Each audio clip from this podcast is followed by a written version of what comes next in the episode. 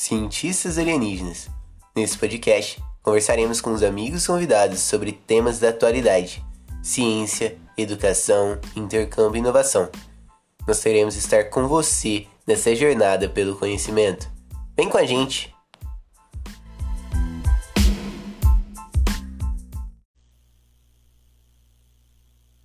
E aí pessoal, tudo bem?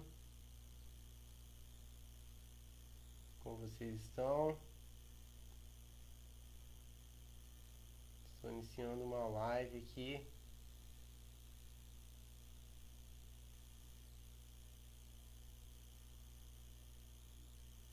Vamos em frente. Aguardar o professor Antônio Marcos Alberti.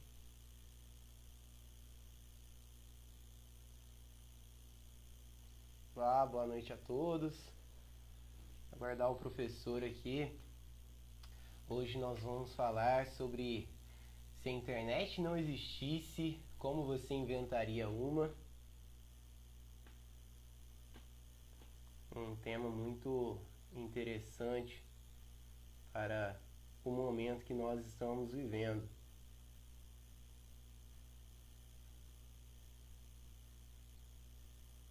Guardar o professor aqui.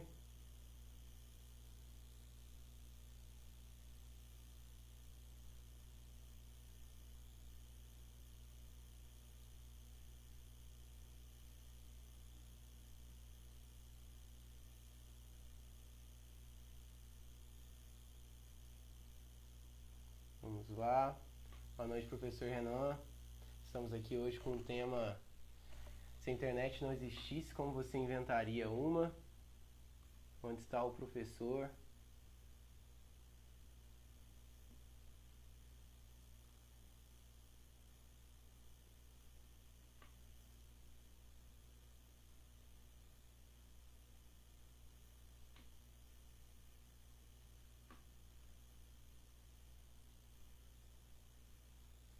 Professor Antônio Marcos Alberti, onde está você?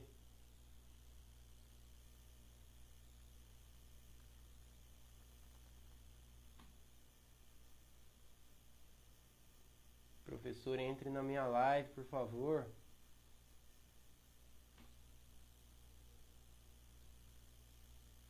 Cadê o senhor? Boa noite, Milena, tudo bem?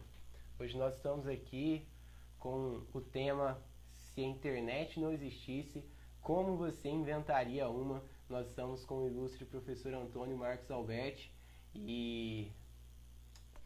Ó, o professor aí. Vamos lá, professor. Vou te convidar para participar aqui comigo. Isso, vamos lá.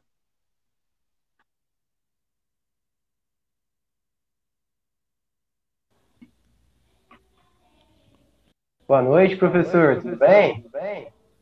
Opa, e aí, Emerson, tudo bom? Tudo jóia, é um prazer a gente estar aqui nessa noite maravilhosa, falando sobre um tema tão incrível para motivar, inspirar as pessoas. Agradeço muito pela sua participação, realmente um privilégio te conhecer e estar aqui escutar um pouco do conhecimento do Senhor. Eu que agradeço o convite né, de participar. E para mim é um prazer poder compartilhar um pouco desse trabalho que eu tenho feito, né? E principalmente se eu conseguir motivar alguém a pensar um pouquinho diferente, sair da casinha, é, pensar em inovação radical, em, em pensar em trabalhos que não são tão convencionais, eu fico contente. Agradeço muito a chance. Eu que agradeço, professor, pela, pela oportunidade. Essa live vai ficar disponível depois. Então, quem está chegando aí, agora a gente está falando sobre se a internet não existisse, como que a gente inventaria uma, né? Essa inovação radical. E é, quero falar um pouco sobre o professor, né? É um currículo e tanto. É, Antônio Marcos Alberti é engenheiro, professor, coordenador do Information Communication Technologies, ICT, Laboratory do Inatel, e programador C e C++. É doutor em eletrônica e telecomunicações pelo Unicamp e pós-doutor pelo Electronics and Telecommunications Research Institute da Coreia do Sul. autor de mais de 100 artigos científicos, já ministrou mais de 60 palestras sobre tecnologia e suas disrupções, incluindo Hacktown, FutureCon, uh, Exponential Conference, QCon, TED, Inatel, uh, Pint of Science, Ciência no Boteco e etc. Colunista no Olhar Digital, Engenharia, é FutureCon Digital, pai da arquitetura Nova Gênesis, contribuiu para o documento de requisitos para a Internet do Futuro na Coreia do Sul e nas discussões iniciais do Plano Nacional de M2M IoT, Internet das Coisas. Co-criador do movimento Rena Cidade e autor da parte técnica do projeto Integrações e Soluções IoT para cidades inteligentes, financiado pelo B BNDES, hacker de tendências pioneiro da internet do futuro e consultor. Então, Cara, dá para escrever um obrigado. livro com isso daí. que isso, um que isso. Até fica sem graça, né? Mas uh, muito obrigado pela apresentação, Emerson. É, é um prazer estar aqui para conversar contigo. Certo, professor. Então, é, é, bem interessante, né? Eu até queria começar com uma, uma frase referente à maiêutica, né? E o que está escrito no, no templo do oráculo de Delfos é conhece a ti mesmo e conhecerá todas as coisas do universo. Será que é capaz da gente identificar em nós mesmos os nossos próprios erros e caminhar para a inovação, deixar aquilo que é arcaico para trás e criar uma inovação disruptiva, onde tudo aquilo que a gente fazia passa a ser inútil? Então, essa é uma boa pergunta. É, a gente nasce é, com essa capacidade ou a gente desenvolve ela, né? Eu acredito que é, a gente desenvolve esse, esse mindset, sabe? Essa configuração mental, né? Que nos permite uh, pensar um pouco fora do padrão e, e de forma mais criativa, né? De, de buscar por coisas que não foram é, caminhos que ninguém trilhou ainda, né? Então eu vou falar um pouquinho do meu do meu, do meu caminho hoje, é, mas para responder sua pergunta, eu acho que sim, eu acho que é, a busca pelo aprimoramento, a busca por até pela pelo aquilo que você gosta de fazer, né?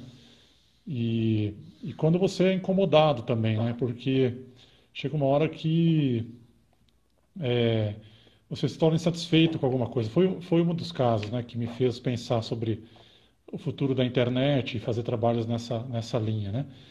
É, foi, foi justamente me sentir incomodado com o que eu vinha fazendo. Eu não estava mais satisfeito com o que eu vinha fazendo, que era uma pesquisa padrão, era mais do mesmo, sabe? Muito mais do mesmo. E, e isso não era exatamente o que eu gostaria de fazer. E aí chegou uma hora que eu falei, cara, não aguento mais fazer isso aqui, eu vou pensar em coisas novas. É aí que eu fui buscar o que, que, o que, que eu posso fazer que é, seria interessante para renovar é, a minha pesquisa, né, como, como pesquisador, cientista da área de tecnologia. E, e eu me deparei com três projetos. Isso, para você ter uma ideia, foi em 2009, tá? Eu estava numa conferência é, do Inatel, né, em, em São Paulo, estava apresentando um trabalho lá e durante essa apresentação, eu não gostei da minha apresentação porque eu estava falando de uma coisa que era muito mais do mesmo, sabe? E aí eu já tinha visto alguns projetos de repensar da internet, existe desde sempre isso, né? projetos de repensar a internet. Eu falei, caramba, eu acho que vou mudar completamente o que eu estou fazendo, isso aqui já deu, sabe? E, e vou buscar novos caminhos. E aí eu me deparei com três possibilidades: é, é repensar a internet, é, convergência homem-máquina, né, que seria a convergência da biologia com a tecnologia, e as superinteligências, que é o, o levantar das máquinas ou, ou, a emergência né, de, de inteligência artificial geral, com é, talvez uma máquina consciente. Né? E como as outras duas áreas estavam muito longe do que eu fazia, que é a convergência de homem-máquina e superinteligência não tem nada a ver com o que eu fazia, então eu escolhi o caminho que era mais perto do que eu fazia, que é a internet do futuro, né? Então, essa pergunta, né? Por que não é, repensar a internet ou por que é, se não tivesse internet hoje, como você faria uma? Foi a pergunta que eu me fiz, né? É, nessa hora que eu me tornei insatisfeito com a minha própria pesquisa. Eu já tinha visto algumas coisas desde 2008, já estava com isso em mente, mas não estava levando a sério, estava pensando, sabe, ah, beleza, quem sabe um dia, mas de repente deu aquela insatisfação, falei, cara, eu vou fazer, eu vou, eu vou começar a estudar para fazer isso.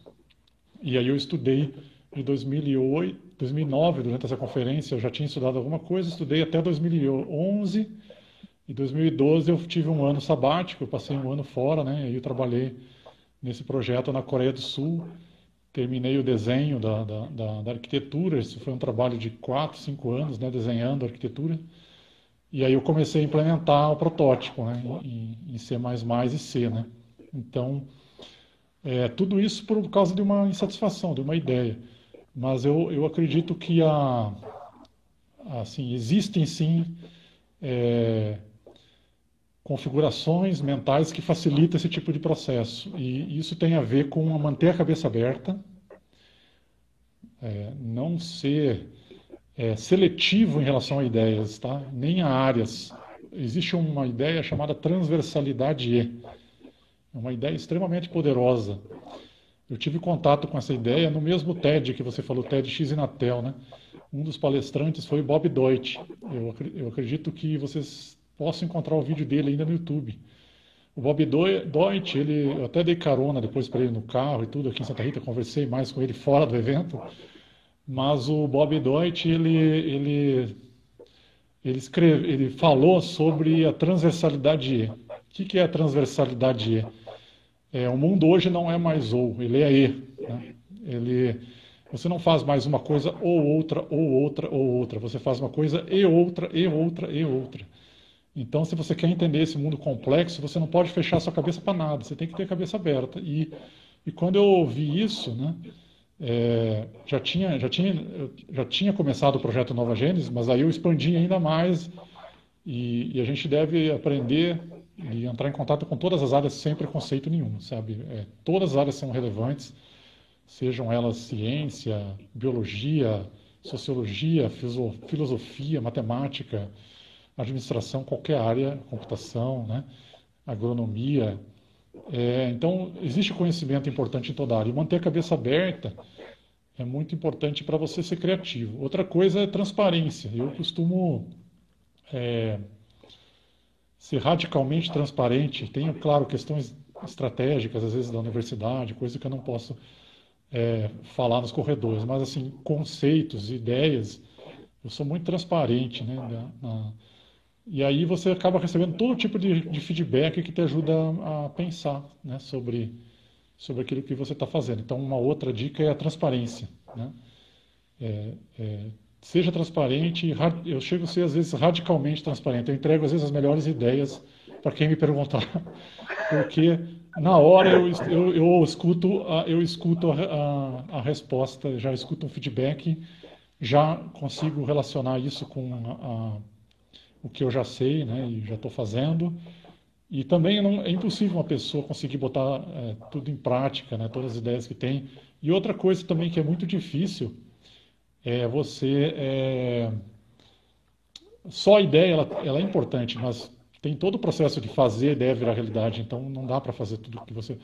Então assim, às vezes é, eu tenho essa essa questão de manter muito aberta, né, a, a, cabeça, a, assim, transparência da, das coisas, né? E com relação a, a, como, a como criar projetos fora da casinha, né? Acho que esse é, um, é, um, é uma das coisas que você perguntou, né? Como criar projetos fora da casinha? É, você tem que fazer um exercício mental difícil, é uma simulação, é quase um game, tá? Essa é técnica que eu uso, certo? A técnica que eu uso, Vou eu faço quase um game. É, você faz um game mental e imagina que aquela coisa não existisse, e aí você começa a ver outras formas de recriar aquela coisa, tá? Essa é uma das técnicas que eu costumo usar. Então, imagina que não tivesse o guarda-chuva. Né? Não existisse ainda um guarda-chuva, mas chove, as pessoas se molham. É, e aí você começa a viver uma realidade de, que, que é artificial, tá? uma simulação. Tá? Isso é uma simulação que você, você começa a viver essa, essa, essa realidade que não existe E certamente você vai inventar um guarda-chuva ou uma coisa parecida, ou uma coisa completamente nova. certo? E outra coisa que é, que é, é relevante nesse, nesse processo né, de, de, de simular é, é, é, uma, é uma, uma palavrinha chata que chama consciência. Consciência significa o seguinte: você olha para artigos, para blog, para o que você quiser ver log, eu uso essa técnica todo dia, tá? É, todo dia eu estou usando essa técnica. É, é, você assistir um vídeo de um cara no YouTube, você, assiste, você lê um artigo no, no Olhar Digital, no, no, num blog qualquer, você lê um artigo científico, você lê, você vê um telejornal, e o que, que acontece com a consciência? É, a mesma verdade, digamos, a mesma ideia-chave, ela emerge em vários, por vários caminhos. E aí você fica prestando, você tem que prestar atenção nisso e ver quando essa verdade emerge por vários caminhos. É, isso significa que, que ali é uma tendência, ali é uma. Por exemplo, é, quando você assiste um documentário sobre inteligência artificial, vai certamente se falar sobre o futuro do trabalho, desemprego. Né? Se você ler artigos sobre isso, vai se falar sobre automação, sobre então, para aí, parece que realmente existe uma preocupação de futuro do emprego. Isso é só para dar um exemplo, mas assim, com a Nova Gênesis, quando eu comecei esse projeto, né, Nova Gênesis, que você comentou, chama, significa novo começo, é novo, novo começo da internet, né, que é o, que significa esse nome.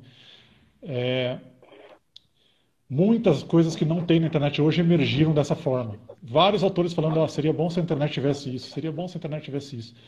Depois de três anos, é, eu encontrei 16 ingredientes chaves que teria que ter numa nova internet, a partir de técnica de consciência. E aí eu comecei a desenhar a nova Gênesis em cima dessas 16 coisas. Então, hoje, por exemplo, eu estou escrevendo um livro sobre o impacto da tecnologia, transformação digital, que eu chamo de transformação completa, porque não é só digital, é uma transformação cultural, criativa, colaborativa, é, humana, né? Ela é uma transformação de todo, de várias esferas. Eu chamo de transformação completa. Eu estou escrevendo um livro sobre isso. Eu estou usando a mesma técnica, né? Mesmas, as mesmas técnicas. Mantenha a cabeça aberta, escuta qualquer área, simula coisa que não existe. Como que seria se a realidade fosse essa, né? E, e, e a consciência, o que, que emerge de vários autores. E aí, só para concluir, que eu já estou falando muito, deixar você fazer outra pergunta. é, Vontade. É, quando você começa a integrar as coisas, que você percebe que existe conexão entre as coisas, aí tem um paradigma que eu, que eu descobri num projeto chamado OpenCog. Provavelmente ninguém de vocês ouviu falar de OpenCog, mas todo mundo já, já ouviu falar da, daquele robô é, Sofia, certo? Já viram falar do Sofia, que é aquele robô que tem cidadania saudita? Então, é aquele robô ele usa um cérebro artificial, uma, uma inteligência artificial geral chamada é OpenCog, tá? É, e essa, essa inteligência ela usa uma técnica chamada de sinergia cognitiva. Né? O que, que significa isso? Significa que todos os ingredientes chaves que você integra, você tem que é, cognitivamente, na verdade, você tem que fazer, é, deixa eu achar a palavra certa, você tem que fazer é buscar sinergia entre as coisas chaves. Isso, agora consegui. Buscar sinergia entre as coisas chaves. Então, cara, o que, é chave para mim? O que, é chave para resolver meu problema, para criar coisa nova? É chave é, que eu mexa com tecnologia para fazer isso? Então, beleza, como é que eu tiro o máximo de proveito da tecnologia para os outros ingredientes? Abundância, buscar o máximo de uso. É, cada ingrediente chave do projeto que você está fazendo, ele tem que ajudar todos os outros ao máximo, tá? Então, esses 16 ingredientes que eu falei para você, que eu usei na Nova Gênesis, todos eles ajudam todos, todos os outros. Então eu tenho uma matriz de 16 vezes 16. É um pouco, não é bem isso, porque é aquela todos com todos não dá n ao quadrado, né? Dá um pouco menos. Mas enfim, é, não vem ao caso. é, todos com todos, entendeu? Então assim, cara, o que, que eu quero para minha carreira?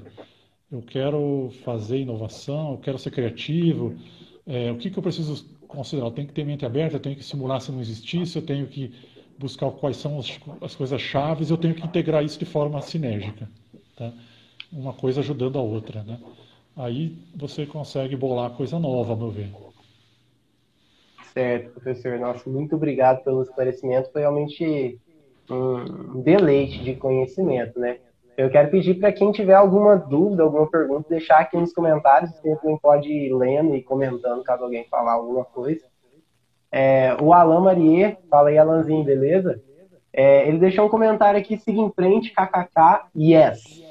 Então, então é, eu quero tirar essa parte, né, siga em frente, e fazer uma pergunta. Hoje a gente está vivendo uma inovação um pouco forçada, né? Uma inovação um pouco agressiva, porque é a necessidade. Então, se antes o barzinho tinha que podia fazer uma venda ali face to face, direto para o cliente, ele teve que fazer o delivery. Ou ele faz delivery, ou ele morre. Assim, uhum, empresarialmente sim. falando, né? Sim. É, como que o senhor vê esse tipo de inovação por pressão? Isso é bom? Isso é ruim? Isso é estressante? É, o, a atual situação né, do Covid, ele, ele obrigou as pessoas a repensarem vários modelos, né? Então, sem dúvida, é, você vê o, o, o tanto que está se usando a tecnologia, né? Se a gente não tivesse tecnologia, a gente não estava nem falando agora, né? Então, assim, é, a, realmente, a, a, ao, meu, ao meu ver, essas crises elas são catalisadoras de novos modelos. Elas, elas permitem que novos modelos é, ganhem né, é, espaço, porque antes não tinha espaço. Né? Antes, antes da pandemia, muitas coisas que estão sendo feitas agora não tinham menor, menor espaço. Agora você tem espaço para para essas é, mudanças, né? mudança de modelo. E aí ela, elas utilizam, claro, os ingredientes disponíveis, né? o que existe pronto para, enfim, criar alternativas ao estabelecido. Né? É, eu, eu, eu, penso que, é, não sei se você concorda, mas se você tivesse, se a gente tivesse feito um exercício de imaginar uma pandemia dessa, a gente podia ter criado várias coisas em cima, né? antes da pandemia. Como já aconteceu em várias, várias coisas, foram é, alguns produtos que hoje estão disparando de vender, eles vendiam muito menos, né? Como o próprio Zoom, por exemplo. Né? O Zoom, licença do Zoom está vendendo que nem água, né? Então, assim, não é? é, é por que, que a gente não, não enxergou essa realidade? Porque a gente estava tão imerso na realidade tradicional, convencional. Então, pensar fora da casinha significa e se, né? E se vamos, vou dar outras, vou dar duas outras ideias, três, três ideias que exemplificam isso. A gente sabe que boa parte das nossas coisas repetitivas vão ser automatizadas por inteligência artificial. Então, e se daqui 15 anos emergir uma inteligência artificial tão capaz quanto um humano? Que, que sobra para as pessoas fazerem? É, pensa nessa realidade, pensa como que o que, que pode ser feito. Esse é um exemplo, né? Outra coisa, Imagina que a, a medicina regenerativa avance a tal ponto que as pessoas deixem de morrer aos 100 anos, ou aos 80 anos, 90, e passem a morrer aos 120, 130. Como seria o mundo? Que oportunidades ele cria? Né? Medicina regenerativa avança passos exponenciais. Então, a gente já tem, hoje, por exemplo, é, experimentos com, com ratos, né, que eles têm 40% a mais de vida do que o limite tradicional, né, no rato da natureza. Então imagina que isso fosse eh, realidade na, na, fosse já fosse real isso, o que que aconteceria, né? É, esse é o segundo exemplo, né? Terceiro exemplo, imagina que é, o dinheiro fosse desacoplado dos governos. Isso é uma coisa bem polêmica, mas eu, eu, eu acompanho já há alguns anos a Bitcoin, Ethereum, criptoativos em geral. Já investi, já perdi, já ganhei é, com, com, esses mercados de, de criptoativo. É, e hoje o dinheiro é atrelado aos bancos centrais, é atrelado aos governos. Mas imagina que o dinheiro não fosse mais atrelado aos governos e fosse é, é um, um, bem distribuído, descentralizado, né? É, como que seria a nossa realidade? Então, é, eu acho que esses, essas mudanças radicais de paradigma, elas geram muita oportunidade e muitos desafios. Realmente, como você falou, é, você tem, tem, duas coisas que podem acontecer. Você pode se preparar para isso, imaginando, como eu estava falando antes, né? O, o, mesmo processo que eu fiz com a nova Gênesis de reimaginar a internet, como que seria uma internet se ela não existisse, você pode fazer para esses outros ambientes, esses outros cenários e, e, criar coisas completamente novas. Pode ser que não seja a hora agora, mas pode ser que daqui a algum tempo seja a hora. E aí você vai surfar uma onda quase que sozinho, né? É, claro, é, uma ideia no seu tempo errado também é complicado de monetizar, né? Exemplo disso é o, o iPad, né? Que foi surgiu na Microsoft muito antes, mas não vendia porque estava na hora errada. Depois vendeu muito bem quando foi lançado novamente pela Apple. Né? Então, é, acho assim, tem que fazer um pouco do, do que o Kurzweil fala, sabe? O Raymond Kurzweil da, da, do Google hoje, né? Ele deixa os projetos na gaveta, deixa um cenário pronto, deixa um modelo de negócio pronto, e quando ele sente que a oportunidade está aparecendo, ele tira da gaveta e executa muito rápido. Então, acho que é um pouco por aí o segredo do sucesso. Quando que vai chegar a hora depende da evolução tecnológica exponencial e dessas disrupções. Né? Pode ser estressante, pode ser muito estressante se você tem que fazer a migração para novas realidades usando o modelo velho. Tá? Isso é muito estressante. Eu discuti muito isso com meu filho essa semana. É, o que a gente está fazendo, por exemplo, com as escolas é digitalizar a escola velha. Não, funciona, porque o mundo é novo. O ambiente digital abundante, ele é um ambiente que permite novas realidades. E você digitalizar a escola velha não vai funcionar, entendeu? Vai funcionar até certo ponto, é emergencial. Né? Vai ser desgastante para todo mundo. Agora, você pode criar uma escola nova, se você pensar na abundância de tecnologia, é, o que, que isso traz para o dia a dia da sala de aula, né? É, mudanças de paradigma gerais que acontecem a partir da abundância e o avanço exponencial da tecnologia. Né? Então os focos mudam, mudam, sai do conhecimento. Né? O professor não precisa mais ficar só focado em conhecimento, ele, ele foca na experiência. Né? Então, para dar um exemplo, a questão da educação. Né? Então, ah, eu tenho é, aproveitado muito a experiência que eu tive com a Nova Gênesis para entender um pouco desses, desses novos modelos e tenho usado as técnicas que eu usei, como aquela de consciência, de sinergia cognitiva, sinergia de ingredientes e de abrir a mente, de transversalidade E, tudo isso para fazer essas uma análise, né, um hacking, né, um trend hacking, um hackeamento do que está acontecendo agora em outras áreas e, e, e, é isso que trata o meu livro agora, sobre impactos da abundância tecnológica. Para você ter uma ideia, eu, eu, com essas técnicas dá para enxergar novos renascimentos, como aconteceu os renascimentos na, como aconteceu o Renascimento lá nos anos 1500, né, 1400 e pouco, na Itália, né? É, hoje a gente está passando por um novo renascimento, tão duro e tão, tão profundo quanto aconteceu naquela época, movido pela abundância tecnológica, né? avanço exponencial. É, então, com isso você consegue prever muita coisa. Né? Sim, com certeza, professor. É como a revolução científica do século XVII também, né?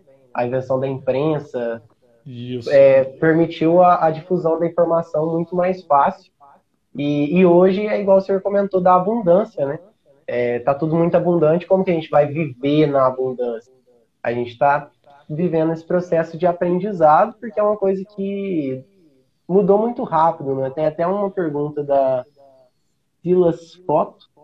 Professor, eu lembro ainda em 2005, 2006, quando você falava de internet zero, dando onde nós estamos hoje. Você acredita que ela evoluiu como você esperava?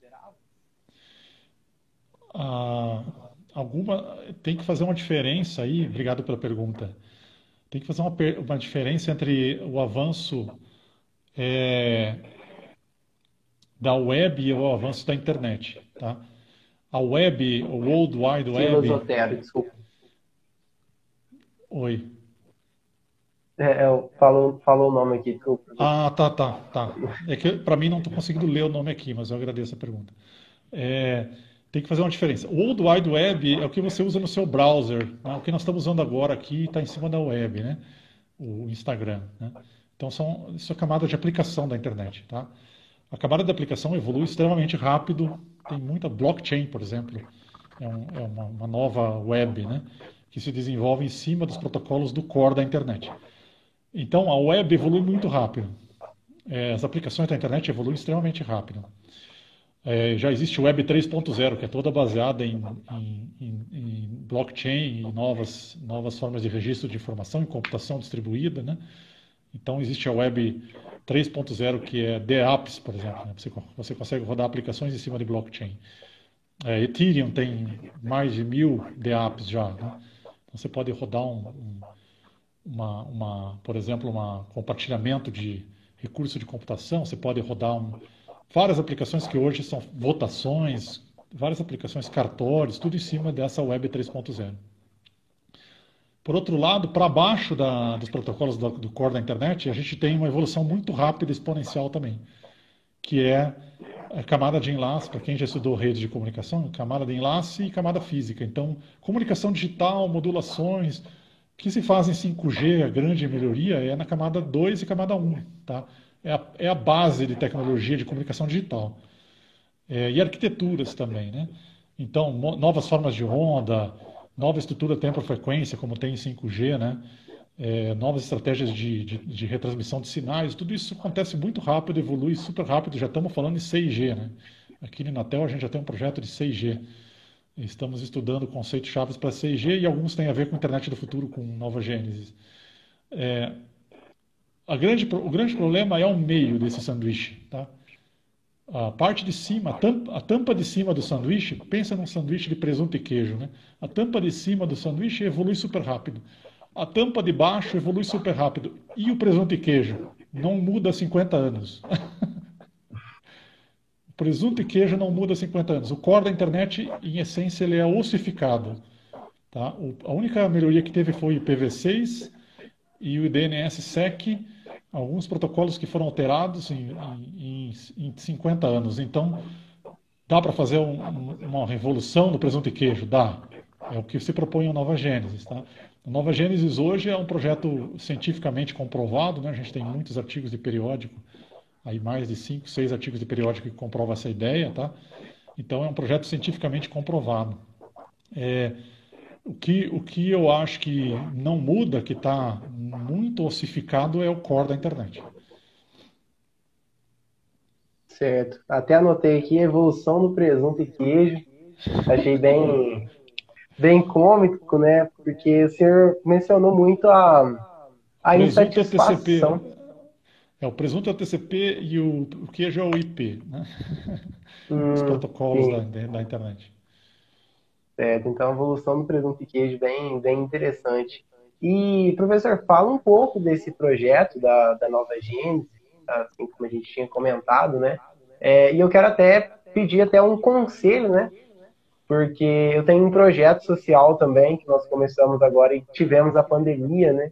A nossa ideia era, o projeto chama Compartilhe Sorrisos, então era levar é, questões relacionadas à educação, teatro, música, as pessoas e isso não foi possível. E nós precisamos nos inovar para continuar sobrevivendo é, durante esse tempo de pandemia. Até mesmo projetos sociais, como Compartilhe Sorrisos, eles precisam se inovar durante tempos de pandemia. E o que antes não era tão comum, projetos sociais tendo Instagram, Facebook, estando nas redes sociais, hoje é imprescindível, porque senão a gente não consegue se comunicar.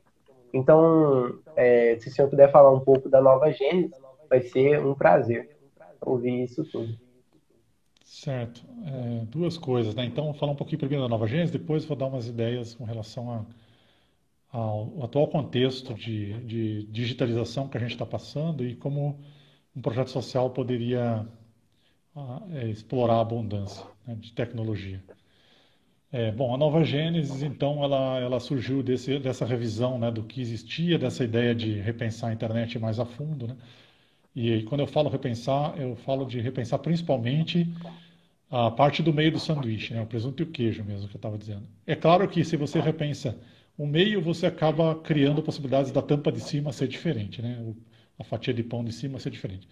E a fatia de baixo, a gente usa o que tem. Então, a gente pode rodar a nova Gênesis 5G, eu fiz o ano passado um experimento de 5G com satélite real. A gente usou o CS-14 né, para transportar a Nova Gênesis daqui de Santa Rita de Sapucaí até Hortolândia, em São Paulo. E o modem 5G do Inatel. Então tivemos um enlace de 5G com um satélite real. Então, assim, a Nova Gênesis usa qualquer tampa de baixo. Né? Se a tampa de baixo do sanduíche usar transportar bit, está valendo. Né? E a tampa de cima a gente pode criar uma nova. Né? Então, a partir daqueles 16 ou 14, acho que eu falei 16, né? 16 ingredientes chaves é, que nós levantamos, a gente fez a integração sinérgica desses 16 ingredientes de forma que cada um ajudasse ao máximo os outros. Tá? Eu, eu gravei dois vídeos do YouTube, quem tiver interesse em depois ver mais sobre isso, tá no, no site, do, no, no, no canal do YouTube do Laboratório ICTLab. Tá? Só buscar pelo meu nome ou ICTLab na tela, vocês vão achar o canal do YouTube. Eu gravei dois vídeos que, que mostram os, as primeiras etapas do projeto Nova Gênesis. Uma delas foi determinar vários princípios de desenho, né? como é que a gente ia desenhar essa solução é, alternativa à internet atual. E depois é, eu gravei já alguns vídeos sobre é, pontos de partida e, e ingredientes chaves para colocar nesse projeto. Né?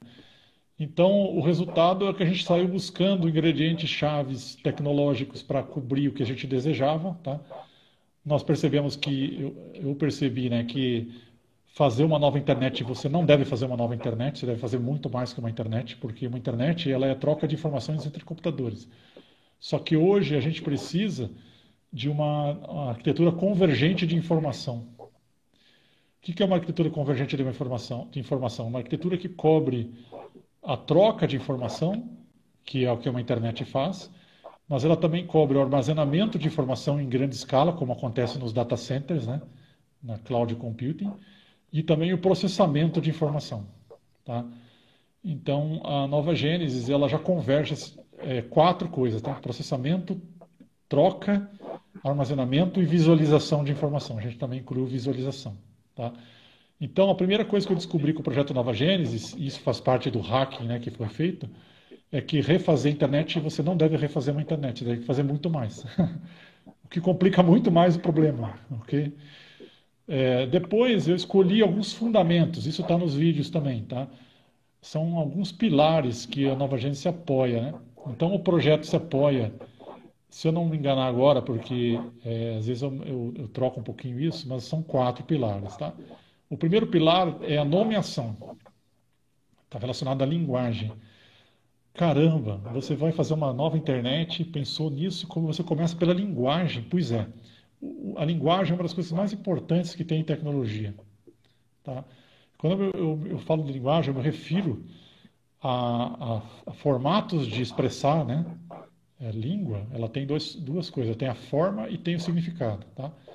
Então a Nova Gênesis ela, ela é genérica em termos de linguagem. Eu posso usar português, eu posso usar inglês, eu posso usar matemática, eu posso usar linguagem da internet atual, eu posso usar novas linguagens. Eu posso criar a linguagem do P na internet Nova Gênesis. Entendeu? Se eu quero fazer tudo com P, eu posso fazer tudo com P. Se vai funcionar, eu não sei, mas dá para fazer. Entendeu? Então, então a Nova Gênesis é apoiada na, no papel e na importância da linguagem. Existe um livro de um filósofo italiano chamado Linguagem, é, A Busca da Linguagem Perfeita. O filósofo é Umberto Eco. Infelizmente, ele faleceu ano passado.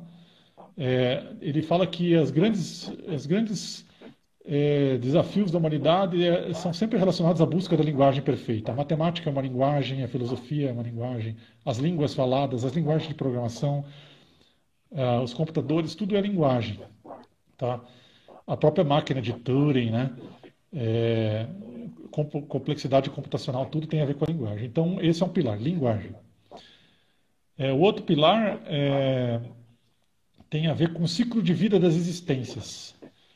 Por exemplo, um, um, programa de computador, você liga e você desliga, você usa e desliga, né? Um sistema operacional, você liga, usa e desliga. Um computador, ele, ele é, vem da fábrica, você liga, você usa durante algum tempo, depois ele queima e estraga, né? É, um cabo, uma fibra óptica, ela, ela é instalada, depois uma hora ela quebra, né? É, tem que ser trocada, uma antena, ah, uma foto ela, ela é tirada, depois um dia ela desaparece. Né? Todas as existências, os seres humanos também, não são exceção, todas as existências elas têm um ciclo de vida. E aí eu tive a ideia, a partir da consciência dessas coisas, e vem, na verdade, de web services isso, tá? Que, que é a composição dinâmica de serviços de software na web, tá?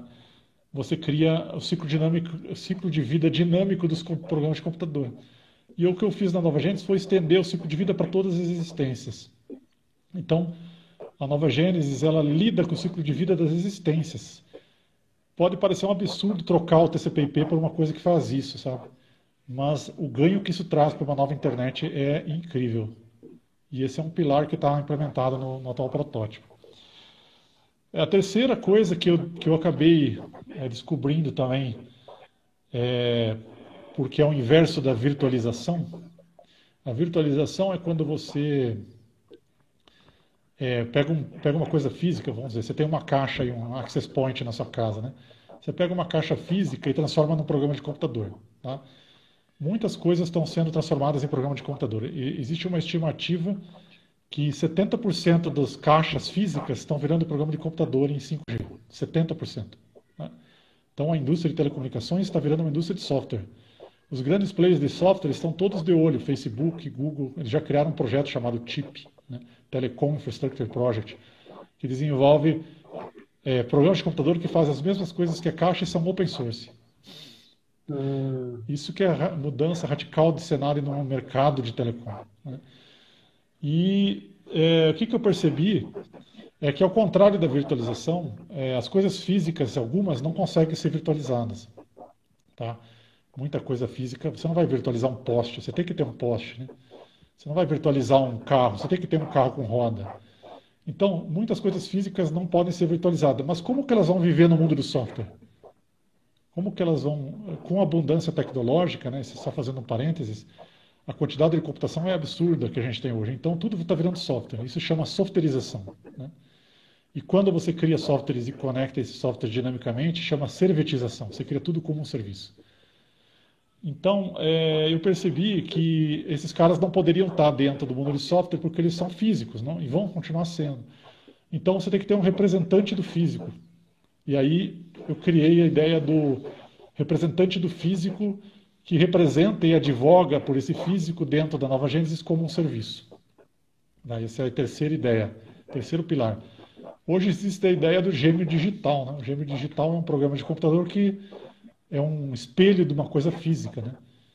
Então você tem um guarda-chuva, você tem um gêmeo digital do guarda-chuva, que é exatamente o guarda-chuva, todas as suas capacidades, como, por exemplo, um GPS no guarda-chuva, né? Eu gosto de usar o exemplo do guarda-chuva porque ninguém dá muito valor, mas tanta coisa você poderia coletar num guarda-chuva que tem um monte de sensor conectado na internet com GPS poderia gerar uma série de coisas interessantes. E, e aí eu percebi que poderia ter um gêmeo digital desse guarda-chuva, que advogasse por esse guarda-chuva e pudesse montar contratos dinâmicos de prestação de serviço pelo guarda-chuva, tá? Por exemplo, alugar o guarda-chuva por duas horas enquanto você não está usando. Só para dar um exemplo. Tem muitas outras coisas que poderiam ser feitas. Esse é o terceiro pilar, então, é representar o físico. E o quarto pilar, para não me delongar mais e acabar com essa história, porque está ficando muito técnica, é falar de é, que a programabilidade do físico. Então, você consegue programar o físico, né? reverter do virtual para o físico. Tá? Essa é a quarta coisa que é possível se fazer. E aí você tem, então, a contratação dinâmica de serviços, o ecossistema de serviços, que é essa quarta coisa que tudo como um serviço, inclusive os protocolos da internet. Os protocolos nada mais são do que acordos né, de prestação de serviço de transporte de informação. Então você pode é, enxergar os protocolos como serviços também. E o que, que eu enxerguei a partir daí, que isso se torna muito interessante para vender a nova Gênesis, e é o único projeto que tem essa ideia é, madura, assim, é, é, no mundo é, é, a ideia de você criar um application store para protocolos da internet. Ou seja, quem vai desenvolver os protocolos da internet do futuro vão ser as pessoas que desenvolvem aplicações, aplicativos como um, para um application store. Né? Ah, eu desenvolvi um novo protocolo na minha garagem, aqui no meu quarto, eu gosto de desenvolver protocolo em Python. Pronto, agora esse é um novo protocolo da internet. A gente não consegue fazer isso com presunto e queijo, né? A gente tem que usar o protocolo TCP/IP padrão ah, mas aí você vai perder o padrão. Não perde, porque se você tem um ecossistema de serviços bem planejado, com nomeação bem definida, você pode usar qualquer protocolo. Tá? Isso chama meta-arquitetura. E aí esse é o quarto pilar. Então, imagina uma internet criada com esses quatro pilares. É muito diferente da que se tem hoje. Né? Muito diferente, muito. É, isso me permitiu é, publicar artigos de alto nível, né, globalmente. Eu tenho artigos nas algumas das principais revistas e jornais da, da área, né? É, principalmente jornal, revista não tenho nenhum ainda, mas tenho alguns artigos de periódico. E, e vejam, é possível fazer, gente. Se você é, treinar esse seu mindset, se você, claro, juntar várias áreas, né? Você tem que ter uma formação técnica para poder fazer esse tipo de coisa, ou, ou conhecer alguém que tenha e formar uma rede, né? Se você explorar essas coisas que eu estou falando aqui e, e for a fundo, é possível criar coisa extremamente nova aqui no Brasil. A abundância tecnológica permite que a gente crie. Vai ter uma série de coisas políticas, mercadológicas, de imposto coisa contra é, várias questões culturais do Brasil também, que atrapalham bastante, mas vai ter coisa muito boa também. Então, assim, é possível né, é, criar coisa muito nova no Brasil, em qualquer lugar do mundo hoje, com a abundância que nós temos à mão. Tá? Então, esse é o, é o final do meu TEDx, na verdade. O recado final meu é que é, qualquer pessoa hoje pode criar coisas que nem os maiores cientistas há um século atrás podiam, porque o empoderamento que a abundância tecnológica traz para as pessoas fazerem e quando elas saem buscando acesso à abundância, tá? Porque acessar a abundância não é trivial, né? Você está acessando a abundância hoje porque é, eu poderia estar agora assistindo um filme ali na minha sala, mas eu adoro falar sobre isso. Você me convidou e a gente está a gente está é, é, é, sincronizando ideias, né? Sincronizando ideias. Então é, o seu projeto pode estar a um clique de uma outra pessoa hoje que está na China, que está no Vietnã, que está na Índia. E se você souber montar uma rede conseguir construir, você pode mudar muita coisa, fazer projetos muito interessantes globalmente. Tá? Claro, tem que ter certas habilidades, tem que saber falar inglês, né? Ah, mas eu vou fazer só no Brasil? Beleza, você já tem um ambiente enorme de teste, oitava economia do mundo. Né? É, então, assim, eu vejo que, que hoje, com o empoderamento que a tecnologia dá, é, se você souber surfar a abundância, isso é uma coisa muito importante. Acho que a principal habilidade na, no mundo pós-pandemia é saber surfar a abundância tecnológica. Aí eu recomendo vocês verem um vídeo de um cara, infelizmente também faleceu há dois anos, chamado Oswaldo Oliveira, tá? o criador da Laboriosa 89. Laboriosa 89 é uma casa que ele alugou é, em São Paulo, e essa casa não tinha regra nenhuma, a chave ficava pendurada na porta. Era um espaço de coworking que você podia fazer quase tudo. Né? Sensacional. Então, aí você acessa a abundância, se você é, se permite acessar a abundância tá? para fazer projetos. Ah, eu preciso fazer um projeto que envolve matemática pesada, mas eu não conheço matemática pesada, vou de... pesada, vou deixar esse projeto de lado. Cara, você está um clique de um cara que conhece matemática pesada. Vamos fazer o projeto, entendeu? Eu não conheço direito é, sistêmico, novas, novos modelos de direito que estão surgindo agora, baseados em leis sistêmicas. Mas eu estou um clique de um cara que conhece tudo direito sistêmico. Entendeu? Você saber aproveitar a abundância significa que você tem que sincronizar muito. Tá? Você tem que sair dessa, do seu cantinho, sincronizar muito. Você vai gastar uma boa, uma boa parte do seu dia sincronizando, como nós estamos fazendo aqui. Mas isso abre uma, uma possibilidade de abundância enorme. E o mundo abundante, ao contrário do mundo escasso, né, ele te, ele te, é, ele te suga muita energia, cara, te suga muita energia. Você vai ter um problema de como conseguir lidar com tanta oportunidade. O mundo da escassez está acabando. Se você ficar no mundo da escassez, você vai ter que lidar cada vez com menos oportunidade, com menos formas de fazer, com mais limitações. Quem está no mundo da abundância tem um mundo pela frente, um mundo de oportunidades pela frente. Então assistam, procura aí no YouTube, Oswaldo Oliveira, é, tem palestra dele no, no, Draft, tem palestra dele no TEDx, tem, ele criou uma, uma organização chamada Organização Prospera, eles criaram um criptoativo chamado Prosper, é, eu participei de treinamentos com ele, aprendi muito, horrores, é, de como buscar explorar a abundância. Né? Então, assim, não pode ter a crença de crenças limitantes de eu não consigo fazer porque eu não conheço um cara que conhece matemática, eu não consigo fazer meu projeto porque é, eu não tenho como contratar uma, pessoa para fazer esse papel. se você conseguir montar um projeto em rede e construir o mindset de trabalhar em rede, que vai envolver outras habilidades, né? É, eu acho que quase todos os problemas hoje são resolvíveis. Sabe? Sim, com certeza. É, fico até admirado, né, também um pouco perdido, referente a isso, uh, falando de softwareização das coisas, transformar aquilo que é software em, em alguma coisa real, transformar o que é real em software. Realmente eu fiquei deslumbrado com isso, né? Porque nunca tinha passado pela minha cabeça e me lembrou uma coisa, uma frase do Alvin Toffler, que é o analfabeto do século XXI, não é aquele que não sabe ler e escrever, mas é aquele que não tem a capacidade de reaprender, desaprender e ter essa absorção pelo novo, né? Então, hoje, é, alguém te fala assim, ó, você tem que pegar o teu carro, ir pro teu trabalho, chegar lá, sentar na frente do computador e trabalhar lá. Beleza. Aí vem uma pandemia e fala assim, ó, agora é o seguinte, você é professor, você vai ter que dar aula na frente do computador e dar teus pulos. e tudo pode mudar. A gente transformou uma coisa física, né, em uma é. coisa virtual. É, o mundo da abundância é um mundo da abundância tecnológica, é um mundo de alta velocidade, ele é um mundo que os modelos se mudam muito rápido. Então, se existe uma coisa que é certa, é que vai haver muita mudança de modelo, né? Isso é o mais correto, é o mais certo que vai ter. E isso afeta todo tipo de organização, a sua vida, a organização que você trabalha, a cidade que você vive, os governos devem ser afetados por tabelinha, né? Claro que vai ter todo tipo de movimento contra, né? Mas existe essa, essa oportunidade. O que eu não, o que eu não comentei para ti, que, eu, que era a segunda parte da tua pergunta, é como uma organização social, né, que busca a transformação social, se apoia nesse, nesse, nesse mundo né, novo.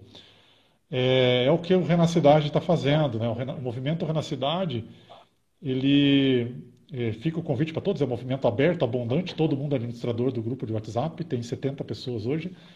A gente tem uma série de vídeos no YouTube sobre como tirar proveito da abundância e transformar cidades. Então, eu acho que os projetos de impacto social são fundamentais, uh, porque existe um gap enorme entre o avanço tecnológico e o avanço social-cultural. Né? A gente tem um problema de, de, de, uma defasagem entre o lado humano e o lado tecnológico. As ferramentas avançam muito rápido, os seres humanos estão presos no, no, nos seus mindsets, eles não querem mudar de cultura. Né? Isso é muito dolorido para o humano mudar de cultura, sabe? Ah, não vou mais jogar papel no chão. Ah, isso, não, eu vou usar máscara, sabe? Usar máscara é um exemplo de como é difícil você adaptar a sua cultura, né? Então, assim, e, e a abundância tecnológica exige uma grande e rápida alteração de cultura. Porque já já uma máquina vai fazer o que é repetitivo e você não vai fazer mais, entendeu? E aí como é que você vai fazer? O que, que você vai fazer, né? Então, assim, é, a gente fala no, no Renacidade, a gente falou, e eu já vi outros professores, tem um professor que eu conheço é, nos Estados Unidos, que ele trabalha com segurança de inteligência artificial, ele falou que o coronavírus é uma onda de transformação. As próximas ondas de transformação muito piores é a automação né, da indústria, inteligência artificial substituindo a maior, maior parte dos empregos. Então, hoje nós temos 12% de desempregado no Brasil por causa da pandemia. Imagina 50%. 50 é quando a inteligência artificial fizer quase tudo que a gente faz hoje. Isso não está isso não está nem. É, se a gente olhar que o avanço é exponencial, isso está 20 anos, a gente está 10, 20 anos dessa realidade. Então, isso é uma onda de transformação muito maior. Tá? Aquecimento global, o fim do envelhecimento, como a gente conhece, tá? várias outras coisas estão vindo é, muito fortes, entendeu? Biohacking, bioterrorismo, tá? tudo isso vai mudar muito. Então, eu acredito que é, se tem uma coisa certa agora é que os valores, é, as principais capacidades são de adaptação a novos, novos modelos, né? capacidade de rapidamente adotar novos modelos mais apropriados para o mundo abundante, tá? E aí o Renacidade tem exercitado isso brilhantemente, o grupo que tem se dedicado a, a pensar isso nas cidades. E eu acho que as, os projetos sociais, eles são projetos que têm que tirar proveito da abundância, eles têm que usar as ferramentas digitais e a gente tem visto que o, o mundo caminha para um modelo híbrido, né? um modelo físico-virtual espelhado. Né? No 6G já, já, se fala de espelhar o mundo físico no mundo virtual. Então, assim, é um mundo híbrido. Agora, se você vai fazer qualquer coisa, você tem que ter as duas coisas, o híbrido e o físico. Tá? Ah, vai ter um movimento de recolher dinheiro, babá. Onde que está o físico? Vai ser no semáforo tal. Onde que está o virtual? Vai ser na plataforma tal. Então, assim, tem que ter as duas coisas sempre da agora em diante. Né? E a transformação de cultura, e para chegar nas pessoas mais distantes né, dessa realidade, a gente precisa de tecnologias que estejam na mão de todo mundo. E o celular é uma tecnologia mais. Então, assim, o que, que as pessoas usam? Instagram? É o Instagram que a gente tem que estar, entendeu? Então, quando você falou que eu ia fazer aqui a live no Instagram, eu falei, oba, é a primeira vez que eu vou é, participar de algo no Instagram e, se for bom, já vou adotar como padrão. Né? Capacidade de mudar significa que você tem que ter alguém na sua organização, no seu, no, na sua família, na sua cidade, que a principal função, o principal papel dessas, dessa pessoa é pensar na mudança o tempo todo. Planejar como que eu altero essa cultura. Sabe, como que eu altero essa cultura? Como que eu, eu crio um experimento? Porque conhecimento está em todo lugar. A pandemia mostrou que conhecimento não falta. Nós temos conhecimento em todo lugar. O que nos falta são experiências de valor agregado virtuais. Isso nos falta. Tá? São boas experiências virtuais é, que você possa se transformar, ser tocado, sabe? Porque assim, eu assisti uma, uma, uma palestra, um bate-papo que nem esse aqui, sabe? Vai me tocar em alguns momentos, mas e como que eu faço para uma pessoa ser realmente sensibilizada, que ela realmente é, fique tocada com uma experiência virtual, sabe? Eu vejo isso em alguns jogos, talvez. Tá? Então, assim, uma gamificação da experiência virtual associada a uma experiência física híbrida, tá? É, com ambientes que a pessoa se, se seja tocada por uma experiência virtual e física, pode ser transformador de cultura e pode ser importantíssimo para o movimento social, para o movimento de transformação social, projetos sociais. Então, acho que esse é o caminho, viu, Emerson? É, como tirar proveito dessas novas tecnologias e juntar isso num mundo híbrido e criar uma experiência de transformação, tá? Eu posso falar um milhão de vezes sobre é, massa igual, energia igual a massa vezes o quadrado da velocidade da luz, né? Uma equação mais importante, uma das mais importantes da relatividade. Mas eu fazer um experimento que a pessoa enxerga e ela seja tocada por uma realidade que tem pessoas envolvidas, ela vê aquilo como uma, uma relação de ciência com arte, um experimento que tem arte também, sabe? Que é uma, das coisas que o Renascidade busca, é criar esses experimentos, essa transformação por experiência impactante né? nas cidades. E aí eu acho que o movimento de transformação ele ganha outra dimensão, ele passa por uma por uma coisa que as pessoas vão, é, vão, vão compartilhar, vão, é, vão ser, ser, tocadas e vão passar a mudar a sua cultura, né? Porque sem mudança de cultura, sem ampliação do nível de consciência, tá? a gente não resolve nada, né? E muito menos se prepara para o futuro que está por vir. Sim, realmente. É, o famoso ensinar a pescar é um aprendizado contínuo, né? A pessoa tem que aprender a pescar e todo ano tem uma tecnologia nova. O peixe, o peixe aprende com a isca e você tem que trocar a isca, tem que trocar o equipamento. E essa mudança é muito rápida, né? Todo dia a gente acorda uma coisa nova e talvez o que a gente sabe ontem, hoje já não vale mais. É, é. Então, assim, é, é bem complicado, mas essas técnicas é que você falou de educação, né? A educação hoje ela é para o modelo industrial, né? Qual que é o modelo industrial? É uma fábrica de pessoas capazes de trabalhar. É isso que é educação, certo? Você começa na primeira a discutir isso essa semana com meu filho por mais de uma hora, né? Porque ele está muito frustrado com a escola, normal, né? Eu já era frustrado há 40 anos atrás. Então, assim, é, é, muito frustrado com a escola porque a escola é uma esteira, né? Você entra na primeira série, sai no nono ano, pegando o primeiro grau, né? Você, é, é, é para formar uma caixa, você sai uma caixa pronta para o mercado de trabalho, isso é um processo industrial, tá? É o atual modelo educacional. Qual que é o modelo de educação do futuro? O modelo abundante, é o modelo em que você não estuda só para o trabalho, você estuda para a vida, e você nunca mais para, entendeu? É simples, você vai estudar para a vida. É, você não precisa ser mais uma peça de uma engrenagem de uma, de uma máquina, você pode ser outra coisa, entendeu? Você pode viver melhor, você pode ter experiências, você pode viajar o mundo. Então, o mundo do, do trabalho do futuro, é, muita gente fala que não vai ter mais emprego. Eu, eu, eu, concordo que você vai, vai ser muito difícil ter um emprego. Emprego é uma coisa em, do mundo escasso, do mundo industrial escasso. O porque nós vamos ter trabalho em rede abundante. A gente vai ter muito trabalho, mais do que a gente aguenta fazer, mas é conectado com muitas frentes ao mesmo tempo, tá? E digital e, e, e móvel, né? Eu posso me mover, né? Então não adianta você pensar no futuro, ah, eu vou, vou criar uma organização, vou criar uma, um, centro empresarial pensando que as pessoas vão ficar no modelo industrial. Não. Você quer atrair futuro, você tem que atrair nômade digital. Né? Você tem que atrair pessoas pela internet. Você tem que ter o físico e o virtual daquele seu ambiente conectados, né? Simultaneamente conectados. Né? Então,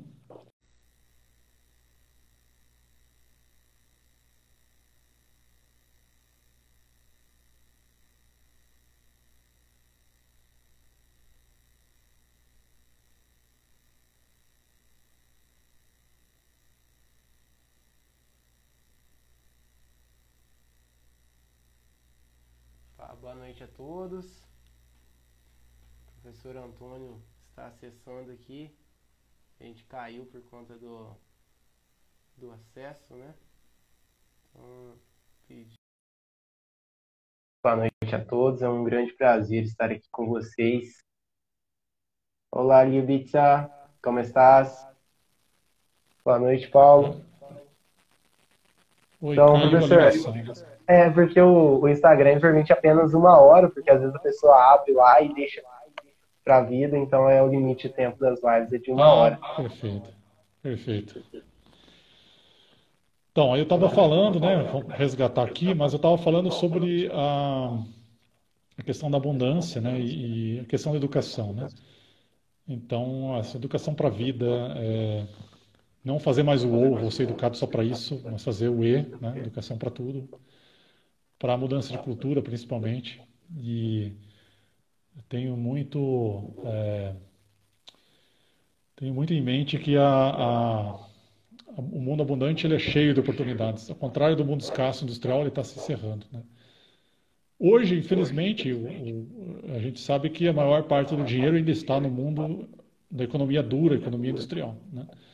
Mas com a pandemia isso está mudando e eu acredito que com a automação, a inteligência artificial, aquecimento global, os problemas que estão por vir, a gente vai começar a cada vez mais ter um pezinho no mundo abundante. Então, se tem uma coisa que essa live aqui pode ficar de recado, se é que isso é possível, né? A gente dá recado para os outros. É, aproveitem a abundância, se preparem para o mundo totalmente digital, híbrido, digital. Já, já viram o filme Jogador Número 1? Um? Pois é.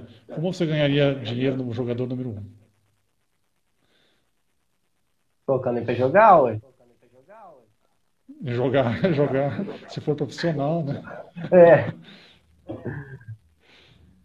Pois é, a gamificação é outra coisa que vai ser muito forte, né? Então, assim, a gente vai estar é, tá envolvido em jogos o tempo inteiro, né? Tanto jogos que têm realidade física quanto virtual, jogos híbridos, né? Então, é, aí a gente tem que ver que oportunidades tem nisso, né? Como que a gente poderia ganhar dinheiro com é, gamificação e modelos híbridos é, para escolas, para empresas, para né, novas realidades. Né? É, realmente. Vamos criar gamificação. Hoje a gente tem várias plataformas, né? Kahoot, Nearpod, voltadas para a educação, mas elas aqui, hum, o que a gente vê, né? É uma resistência, como o senhor mencionou, né? É, tanto dos professores quanto dos alunos, é, inserir isso dentro de um contexto educacional é, é, tem uma resistência muito grande. Nossa, eu passei 30 anos dando dever aqui no papel, aí chega um, alguém e fala assim, não, você tem que passar dever online. E aí o cara pensa, não, não vou fazer isso. Não vou fazer isso. É o que pode acontecer e tem acontecido muito, essa resistência, né? É, é assim, a, a escola é um dos ambientes mais é como vou dizer, é, de preservação de valores do que de, de, de, de arriscar em inovação. Né? Porque inovar, inovar é, Oswaldo Oliveira tem uma definição de inovação que eu acho sensacional. Oswaldo Oliveira, que eu estava comentando dele antes. Então, ele fala que inovar é, é, é intrinsecamente você abre mão do, do, do tradicional, do, dos ciclos de preservação e você passa para os ciclos de criação. Então, para você criar, você tem que abrir mão de várias coisas que são do ciclo de preservação. Né? E aí a educação é uma das, uma das instituições que tem mais dificuldade de fazer isso. Sim, é, é um, uma excelente reflexão, professor. É, eu não tenho como agradecer ao senhor esse momento né, que a gente tem, igual você mencionou, né? Podia estar assistindo um filme, podia estar, estar assistindo um seriado ali, de boa, no sofá, mas está aqui compartilhando isso com a gente. E esse é o, o, que faz a gente acreditar no Brasil, a gente acreditar no futuro, ter pessoas que acreditam na mudança, ter pessoas que estão dispostas a mudar. Isso é muito importante. Você compartilhar isso, esse conhecimento, para que isso possa nos inspirar a mudar, a criar novas formas de pensar, a inovar, seja um projeto social, seja uma empresa, seja aonde for, seja até mesmo na nossa casa, né? A gente está usando, sei lá, uma colher e ah, vamos repensar a colher. Não sei. Então, isso é muito, isso é muito gratificante e eu só agradeço muito mesmo por toda essa bagagem ter compartilhado com a gente. Vai ficar disponível aqui, eu vou até compartilhar nos meus stories para que as pessoas possam assistir depois. No Instagram é bem, bem simples de assistir, né? Você já clica ali, você já está no, no ambiente. Já está vendo. Então, sim, já está vendo. Muito obrigado a todos que assistiram aqui também, que deixaram suas perguntas e que participaram com a gente. Beleza, só queria dar um, uma, falar uma coisa final que você comentou, né, da, do, da transformação, né? É, no, no Renacidade, a gente tem um modelo que foi é, pensado que para a gente fazer a transformação completa das cidades, isso se aplica a qualquer organização, na verdade, você precisa de oito pás, né? Uma hélice com oito pás. Imagina uma hélice com oito pás. Tem um avião da Embraer militar que tem essa, essa hélice de, oito pás. É, são, são oito passos. Tem, tem o cidadão, tem o governo, tem a, o startup, tem a empresa, empresa grande, tem tecnologia, né? tem várias coisas. E tem o agente de transformação. O agente de transformação é o cara que empurra a, a, a hélice, né? ele empurra as pás. Então, o que a gente precisa hoje é de pessoas que entendam o momento atual, os desafios que estão por vir, porque a abundância tecnológica é transformadora, né? ela vai mudar todos os modelos. Tá? É, a gente está há alguns anos de ter máquinas fazendo a maior parte dos serviços, a gente está há alguns anos de, de novas realidades, então a gente tem que ter muito agente de transformação. Pessoas que estejam disponíveis, disponíveis seja mesmo na hora vaga, tá? porque o modelo industrial é que nos paga os salários hoje. Né? Então, mesmo que seja na hora vaga, para aumentar essa massa crítica de pessoas que entendem esse problema e que estejam dispostas a trabalhar na mudança de cultura e na transformação. Tá? Então, é, esse é o meu recado final. A gente precisa de mais agente de transformação, pessoas que queiram implantar novos modelos, que, que estejam dispostos a comprar essa briga, porque isso vai contra tudo e todos. Tá? Quando você fala em mudar uma escola, quando você fala em mudar uma empresa, quando você fala em mudar um governo, você vai contra tudo e todos. Só que a realidade está aí e a gente está. Ou a gente faz isso, ou o gap de tecnologia e humanidade vai cada vez aumentar mais. E aí a gente sabe que a, a, a Lígia Zottini, lá do Voices, é um grupo muito interessante também chamado Voicers. Ela fala que o, o melhor da tecnologia com o pior do humano é o Mad Max. Todo mundo já assistiu Mad Max, a Cúpula do Trovão, né? Então, uh, Mad Max é o melhor da tecnologia com o pior do humano. O que a gente precisa é o melhor da tecnologia com o melhor do humano, tá? Para isso, a gente tem que transformar nossas culturas, transformar nossas realidades, porque senão a gente não vai conseguir dar conta. Tá? Então, esse é um recadinho final que eu queria dar. E agradeço também muito a oportunidade, estou aí para a gente fazer outros papos minha agenda é uma loucura, né? Eu falei em filme e série, mas na verdade eu ia tá, eu até tinha um trabalho para fazer também, então é sempre assim, né? Tem muito trabalho. Então, é, eu estou disponível se a gente puder fazer outros papos desses, eu acho que é muito legal, sabe? E, e agradeço a oportunidade. Acho que quanto mais gente a gente impactar, melhor, né? Porque é, o Covid é só uma palhinha do que está por vir, sabe? o que está por vir é uma transformação gigante. Tá?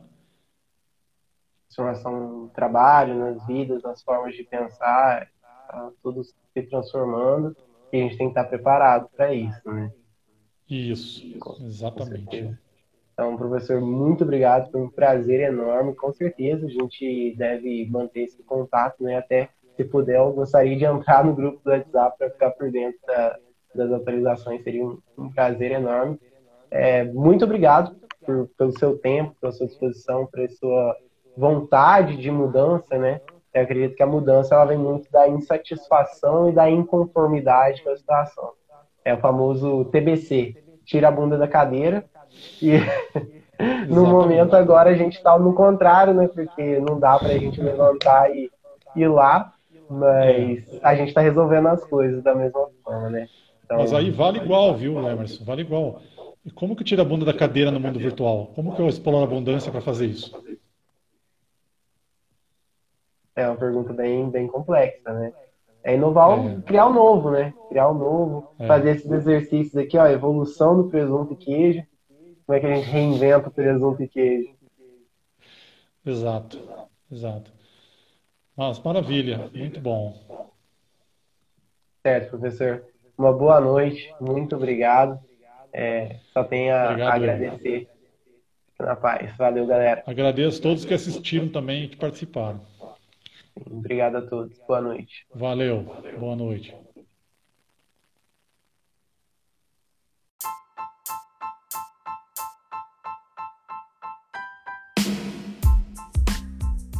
Muito obrigado por estarem até aqui com a gente e nos vemos no nosso próximo episódio.